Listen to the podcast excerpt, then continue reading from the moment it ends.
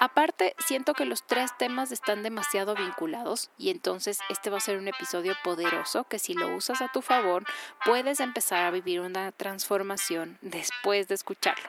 Para esta semana número 12 de estar con ustedes, de verdad ya me estoy tomando un té caliente en la sala de mi casa conversando con mis amigos. Hola, soy María Vélez. En el Yin de Tuyán conversaremos de manera íntima y profunda sobre todo eso que te ha impedido romper el techo de cristal. Porque el solo hecho de empezar a cuestionarte ya tiene el poder de cambiar tu camino.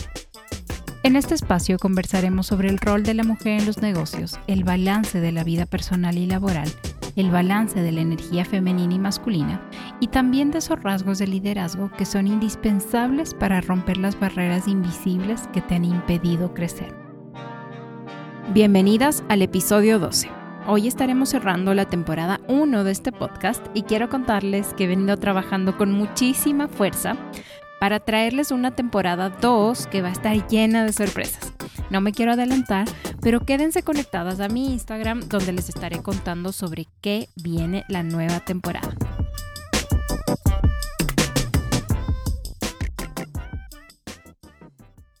En este episodio quiero que conversemos de tres temas centrales en este cierre de temporada. Esta semana recibí un mensaje de una querida amiga que me decía que en un podcast uno crea una comunidad íntima y definitivamente sí. Siento que si hoy me ven por la calle, ustedes saben más que muchas de mis amigas cercanas. Aquí he puesto mi corazón al desnudo, miedos, aprendizajes, lecciones, historias, todo. Ha sido un proceso sanador al extremo. Muchas de ustedes me han escrito con la seguridad de que sienten que he estado hablando de sus vidas. Y sí, porque en realidad somos muchas mujeres las que nos hemos identificado con estos sentimientos. Abrirles el libro de mi historia sin guardarme emociones, sin esconder o maquillar lo que he sentido, ha sido liberador. Primero porque por mucho tiempo yo necesitaba esto, necesitaba escuchar que estos temas no me pasaban solo a mí. Me hubiera encantado que alguien me cuente cómo los transitó, cuáles eran sus temores y cómo se sentía navegar en el mundo profesional donde a veces sientes que no encajas por ser mujer. Como les he contado, estoy trabajando en asesoría sobre cómo puedes encontrar tu huella de liderazgo más auténtica y en la preparación de uno de los módulos que trata sobre la identidad, encontré el mapa de lo que yo hace varios años me había trazado como guía a seguir. Y en ese mapa había una ruta muy clara. Empoderar a mujeres de alto potencial profesional a convertirse en líderes genuinas y referentes de su industria. Hoy eso es un sueño hecho realidad. ¿Por qué les cuento esto?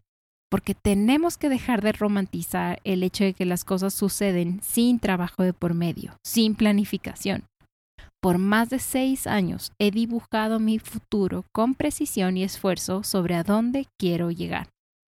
Entonces, volviendo a esos tres temas centrales del episodio, el primero es el balance de energías femenina y masculina en el mundo de los negocios. Y esto lo hemos venido conversando mucho, muchas de ustedes me han pedido que profundice en este tema. Así que, por favor, prepárense para borrar de su mente todo lo que creen entender de esto. Vamos a construirlo de cero y quiero que estén abiertas a diseñar conmigo un nuevo concepto, tal vez diferente a lo que ustedes se pueden imaginar. El segundo tema es la sororidad, porque no podría cerrar temporada tranquila sin calar con este mensaje en lo más profundo de ustedes. Necesitamos convertirnos de una vez en esa mujer que siempre quisimos cruzarnos en la calle, en esa persona lista para apoyar, construir una red, dar la mano, aplaudir y celebrar a las demás. Y el tercer tema central va a ser el tiempo de Einstein, en estas últimas semanas he vivido una revelación maravillosa con respecto al tiempo, que se las quiero regalar para que la implementen en sus vidas. Aparte, siento que los tres temas están demasiado vinculados y entonces este va a ser un episodio poderoso que si lo usas a tu favor puedes empezar a vivir una transformación después de escucharlo. Para esta semana número 12 de estar con ustedes, de verdad ya me estoy tomando un té caliente en la sala de mi casa conversando con mis amigas. Y de eso se trata, ¿no? Si hoy están dibujando, cocinando, manejando o cualquier otra actividad mientras escuchan este episodio, vayan y prepárense un té, prendan una chimenea mental y vamos a empezar. Cuando empecé el proyecto del podcast, nació de la necesidad que veía de normalizar muchos temas con respecto a las mujeres en el mundo laboral. Veía muchas cuentas de mujeres que decidieron ser mamás a tiempo completo, también muchas cuentas de mujeres emprendedoras, pero poco o cero contenido para mujeres que tienen grandes aspiraciones a nivel empresarial o profesional. Esto sumado a que se sentía casi impensable que ese pueda ser el sueño de una mujer nos hemos estereotipado tanto que siento que se dejó de lado el permitirnos ser ambiciosas o anhelar por más. Y ni se diga de que nadie venía hablando de las barreras que enfrentamos como género para ascender, negociar salarios, alcanzar posiciones de alta dirección o simplemente ser reconocidas como profesionales de alto potencial. Sentí entonces que el ser mujeres dentro del mundo corporativo, empresarial, o simplemente profesional, era de alguna manera una inmersión en un mundo que había pertenecido históricamente a los hombres. Había para entonces ya estudiado muchísimos rasgos de la mujer, su estilo de liderazgo, su aporte de valor al mundo empresarial, y en todos estos estudios se vinculaba a la mujer como la energía femenina que actuaba de nuevo en un mundo de energía masculina. Originalmente ese fue el sentido de llamar a este espacio el yin de tu yang, el femenino dentro de lo masculino. Sin embargo, el proyecto, el nombre, la intención, como puede pasar muchas veces, terminó siendo controversial para ciertas mujeres que por mucho tiempo habían estudiado o defendido el feminismo. Mujeres que claramente entendían más del tema y que tenían un punto súper coherente con respecto a encasillarnos a las mujeres como energía femenina. Luego, indagando más en temas de diversidad, descubrí y conocí hombres que se sentían plenamente identificados con la energía femenina como su energía predominante. Entonces se abrió un capítulo de muchísima investigación, debate, dudas y sobre todo aprendizaje. Y ese es el entendimiento que les quiero compartir.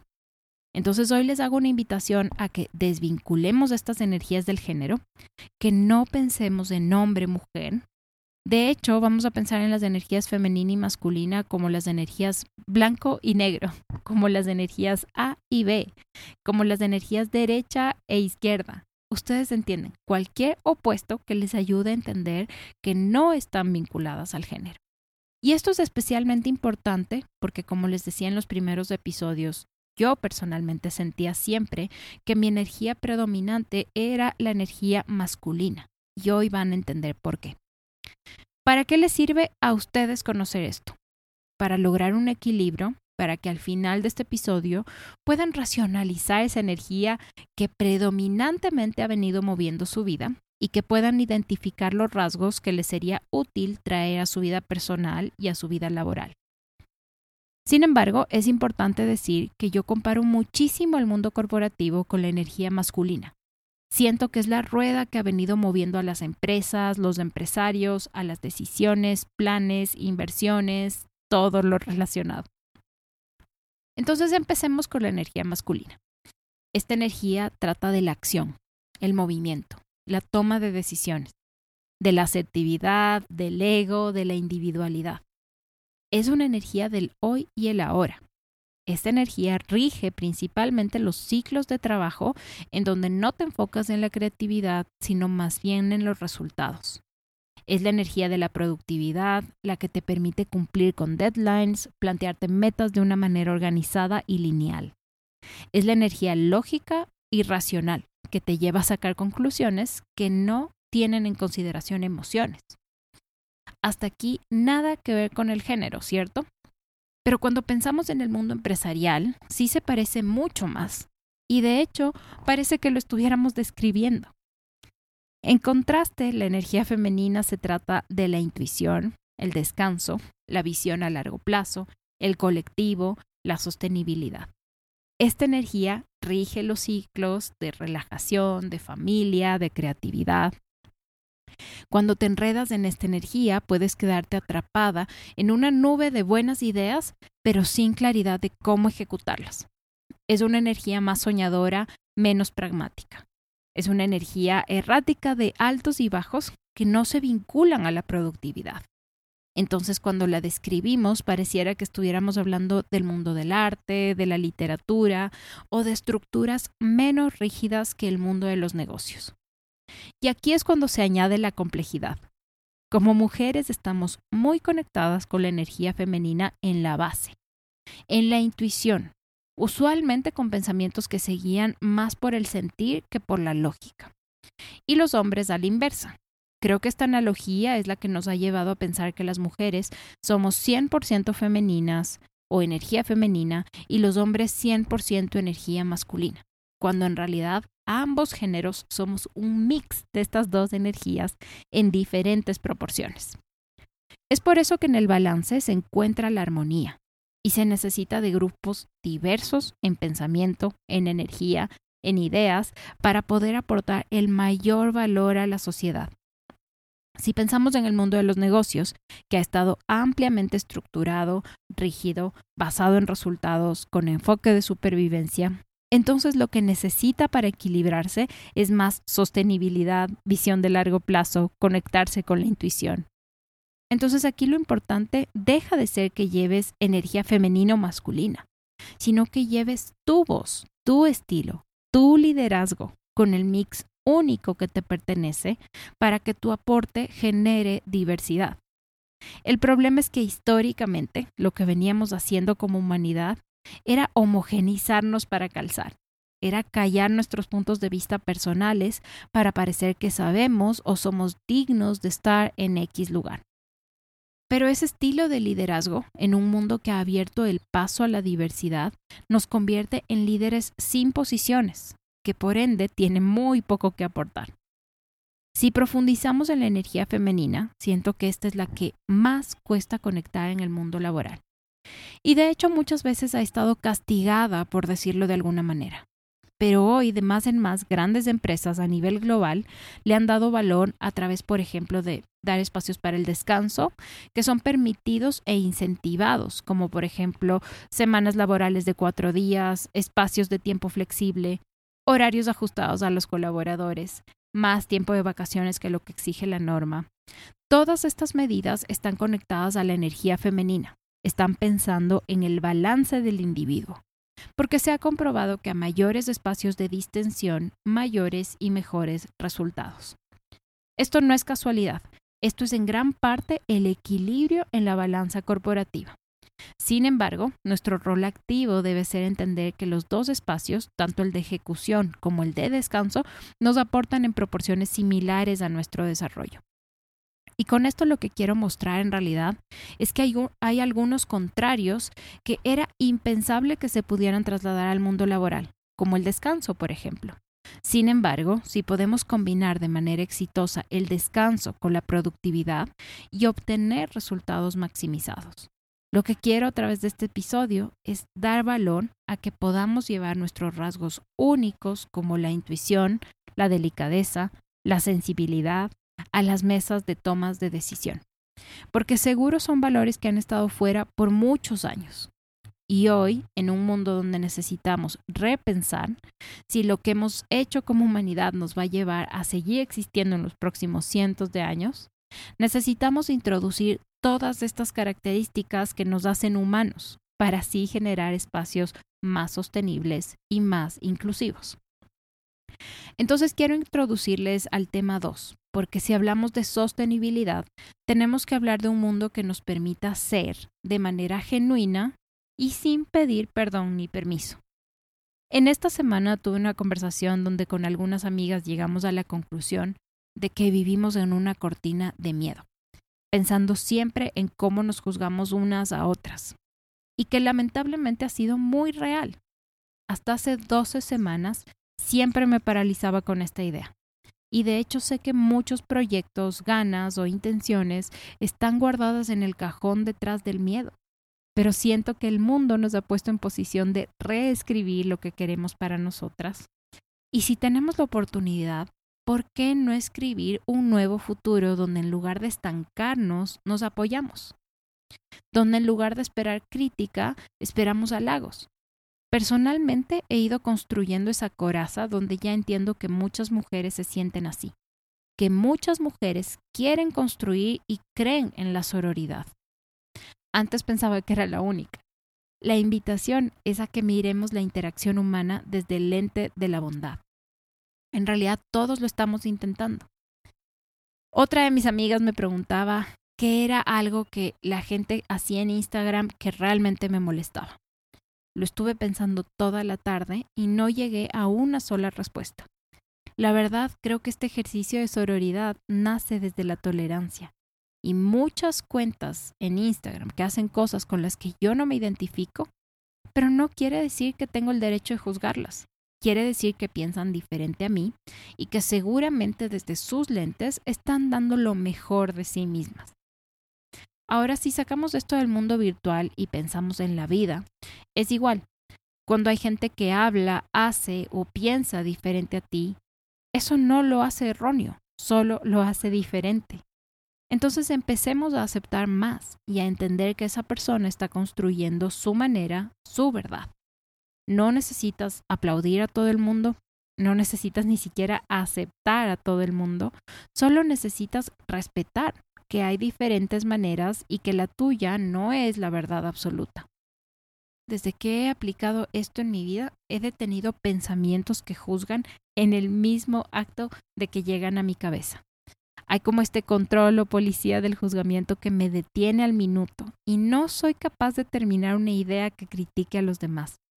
No solo que eso me ha ayudado a enfocarme más en mí, es que también me ha regresado el doble. Lo único que he recibido son cariños, halagos y fuerzas para seguir con los proyectos que arranco. Y siento que eso es lo que yo quiero entregar a los demás. La tranquilidad de que el mundo es un espacio seguro para crear y que siempre que tu proyecto tenga una intención positiva, puedes estar tranquilo de ejecutarlo a tu manera, porque nadie te estará juzgando. Pero si pensamos en que aquí habemos miles de mujeres que tenemos en nuestras manos cambiar esta realidad, ¿por qué no lo hacemos? Hagámoslo. Destinemos nuestra energía a construir a las demás, a tomarnos el tiempo de motivar, de apoyar, de felicitar, de dar feedback. En esos pequeños actos de todos los días nace la verdadera sororidad. Entonces el cambio de chip de pensar en positivo y vivir en positivo trae contigo resultados espectaculares. Les había comentado que terminé de leer el libro The Big Leap de Gay Hendricks y definitivamente me ha cambiado aún más mi forma de pensar. Se lo recomiendo que si hay un libro que leen en este año, sea ese, en especial si su intención es trabajar en su desarrollo personal. Algo que incorporé en mi vida cuando lo leí se llama Einstein Time entonces, en palabras sencillas y con la idea digerida, trata de que como muchas veces autobloqueamos nuestra creatividad y paz al sumergirnos en la idea de que estamos demasiado ocupadas, que no tenemos tiempo. Esto nace desde el pensamiento de que el tiempo es escaso y terminamos justificando nuestra falta de X o Y cuestión por la falta de tiempo. Para mí eso era el pan de cada día, todos los días me encontraba diciendo, no alcanzo, ahora no puedo, estoy demasiado ocupado. Habían días que terminaba sin almorzar o comiendo a las 3 de la tarde en medio de una reunión. Varios meses que saqué el ejercicio de mi rutina diaria, leyendo muy poco, en una ola de estrés y lo peor de todo pensando que eso era la productividad, que se trataba de estar en constante movimiento, casi sin permiso para descansar. Pero luego de probar este cambio de mentalidad, quiero contarles cuál fue mi experiencia. El tiempo de Einstein básicamente lo que dice es que tendrás tiempo para todo aquello que sea tu prioridad. Y fue por eso que el paso número uno que tomé fue eliminar de mi vocabulario y pensamientos las quejas de la falta de tiempo. Lo sustituí por prioridades. Entonces, cuando me encontraba pensando que otra vez me iba a saltar el almuerzo porque no era mi prioridad, algo no tenía sentido. Y claramente ajustaba mis actividades para que nutrirme sí esté en la lista de cosas por hacer. Lo mismo para hacer ejercicio, descansar, leer, dormir a tiempo, compartir con mi familia, llamar a mis papás. Lo impresionante es que el tiempo que lo he puesto en práctica me ha permitido incorporar todo a mi vida cumplir con reuniones, tener tiempo personal, tiempo de familia, crear nuevos proyectos, mientras me he sentido relajada, completa y feliz. Eso de que creemos que para ser más productivos o para lucir como más eficaces tenemos que parecer atorados en actividades es una construcción humana. El tiempo te permite, cuando lo asumes con delicadeza y organización, hacer todo lo que para ti sea una prioridad. Les propongo por una semana prueben la diferencia. Lo primero es eliminar la idea de que eso las hace más importantes, que estar todo el tiempo ocupada es el camino al éxito. Segundo, eliminen el pensamiento que nos lleva a decir no tengo tiempo. Sustitúyalo por es o no mi prioridad y finalmente tomen acciones concretas que les permitan medir su resultado. En mi caso, esas acciones concretas es que en este tiempo que lo he puesto en práctica he logrado crear mucho más a nivel profesional, me he dado más tiempo personal y familiar, todo bajo un lente delicado de alegría y emoción, en lugar de mirarlo desde el estrés y la escasez. El tiempo no es un recurso limitado. Conforme vayan dominando este concepto, la noción del tiempo cambia. Yo también pensaba que las 24 horas no se estiran y no cambian. Hoy mi percepción es que en esas 24 horas yo elijo qué hacer y cómo organizarlas de manera que puedo hacer mucho más o mucho menos con ellas. Espero dejarles un concepto valioso con esto y si quieren profundizar, lean el capítulo 8 del libro de Big Leap. Seguro está mejor explicado ahí. Ahora, para terminar este episodio, quiero darles un enorme gracias por haberme acompañado por 12 semanas, haber construido este camino conmigo y en un pestañeo vamos a estar de regreso con la temporada 2. Va a ser una temporada llena de sorpresas con la intención de que más mujeres conozcan nuevas herramientas para ganar su espacio en la mesa. Vamos a profundizar en cuáles han sido los rasgos que han permitido a otras mujeres alcanzar el éxito y cuál ha sido su definición de éxito. El Yin de Tu Yang es sin duda el nuevo espacio donde me siento en casa y quiero darles la bienvenida a que ustedes también se sientan igual. Pronto estaremos de regreso. Me encanta compartir este espacio con ustedes entrar profundo en nuestros sentimientos y saber que en el fondo muchos vivimos cosas con las que nos podemos identificar. Comparte este episodio con esa amiga que sabes que lo puede necesitar.